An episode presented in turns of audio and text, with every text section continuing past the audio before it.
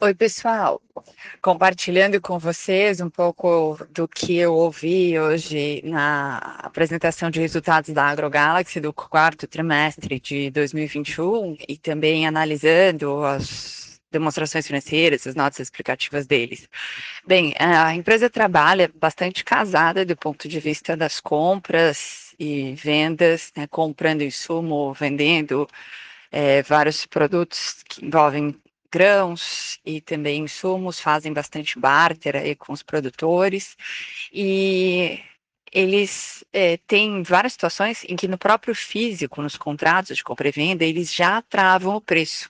Isso faz com que eles tenham uma necessidade pequena de usar derivativos, mas eles usam sim algumas operações, tanto de commodities quanto de dólar, e o resultado da exposição deles, tanto às commodities que estão no dia a dia, como soja, milho, café e trigo, quanto ao dólar, fica bem pequena. Né? Quando a gente olha o mapa de exposição, ele tem um residual, uma exposição líquida bem próxima de zero, e com isso a sensibilidade da empresa à variação desses preços também fica pequena.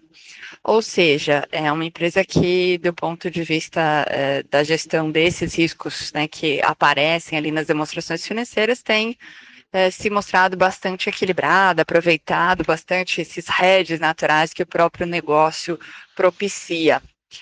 Então, é uma empresa aí que apresentou bons resultados operacionais e eu ouvi os investidores bastante felizes e elogiando né, os resultados da companhia. E do ponto de vista de gestão de risco, não encontrei nenhum ponto, digamos assim, que desabonasse. Tá bom? Então fica aí o comentário e sigamos acompanhando as companhias listadas e outras que possam nos inspirar nas suas práticas de gestão de risco.